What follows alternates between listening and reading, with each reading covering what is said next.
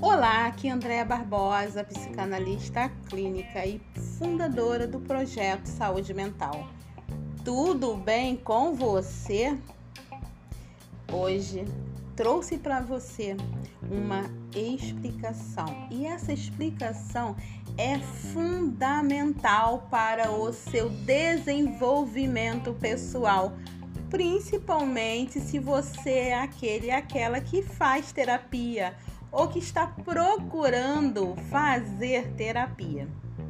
Aqui nesse canal eu tenho vários tipos de hipnose: hipnose para esquecer alguém, hipnose para melhorar a ansiedade, é, hipnose para depressão, para dormir, enfim, são vários vários vídeos, aliás, desculpa, vários áudios falando sobre esse tratamento.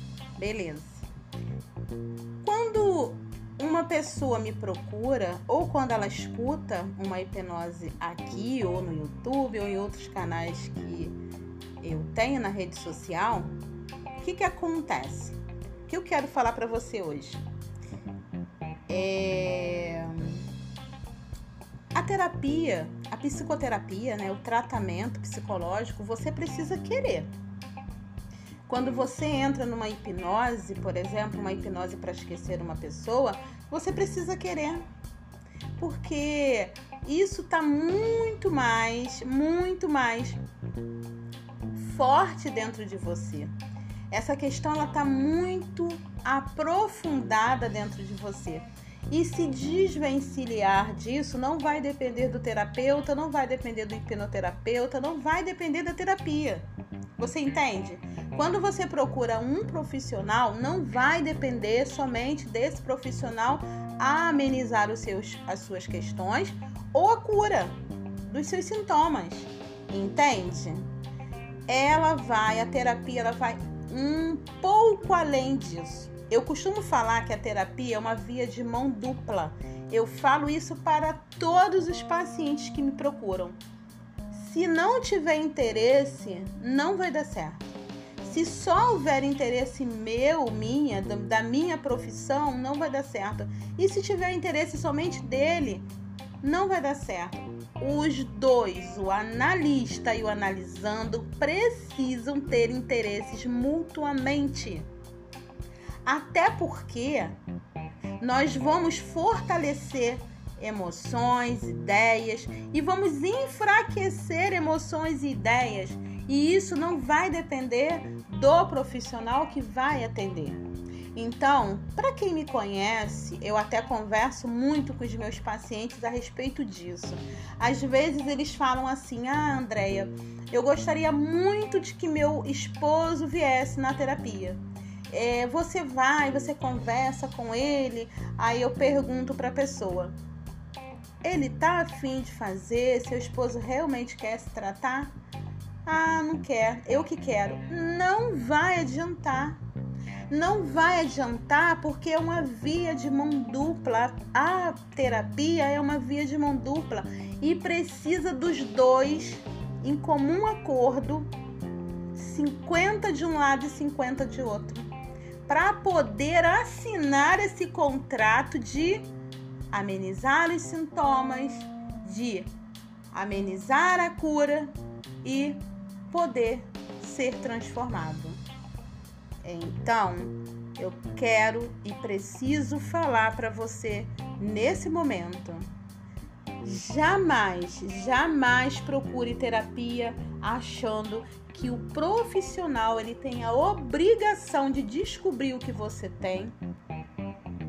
Jamais procure a terapia achando que o profissional ele tem a obrigação de ajudar você sozinho. Não existe bola de cristal. Nós não trabalhamos com isso. Nosso trabalho ele vai além do nível acadêmico, do nível de, das nossas experiências, ele vai muito além disso. Só que é uma via de mão dupla. Jamais o profissional pode falar que ele resolve o seu problema, mesmo que você não queira. O que a gente pode dizer para o paciente é que a gente acredita nele, é que a gente acredita no nosso trabalho, mas que a obrigação, a responsabilidade precisa ser do próprio paciente que está indo à sessão de terapia. Freud, ele fala sobre as responsabilidades. As pessoas não se curam porque elas não querem ter a responsabilidade de ser curado. Porque ser curado é mexer em muitas coisas, é assumir responsabilidade, é parar de culpar pessoas, é se colocar no centro da sua cura e ir adiante, ter uma vida equilibrada e feliz. E eu, Andréa Barbosa, eu digo para você, se comprometa a se comprometer com você. Assuma hoje todas as responsabilidades da sua vida e seja muito feliz. Um grande e carinhoso abraço para você.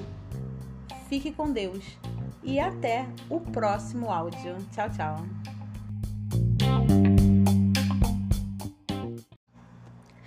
Olá, aqui é Andréa Barbosa, psicanalista clínica e fundadora do projeto Saúde Mental.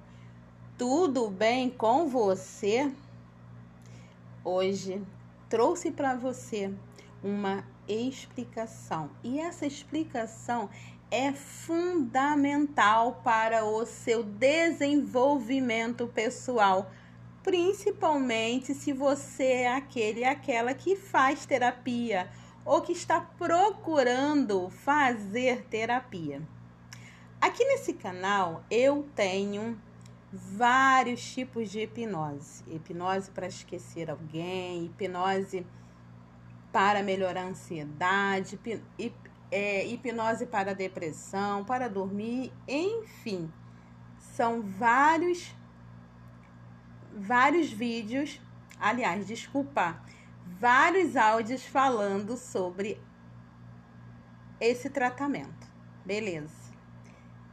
Quando pessoa me procura ou quando ela escuta uma hipnose aqui ou no YouTube ou em outros canais que eu tenho na rede social, o que que acontece?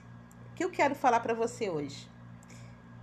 É a terapia, a psicoterapia, né, o tratamento psicológico, você precisa querer. Quando você entra numa hipnose, por exemplo, uma hipnose para esquecer uma pessoa, você precisa querer. Porque isso está muito mais, muito mais forte dentro de você. Essa questão ela está muito aprofundada dentro de você. E se desvencilhar disso não vai depender do terapeuta, não vai depender do hipnoterapeuta, não vai depender da terapia. Você entende?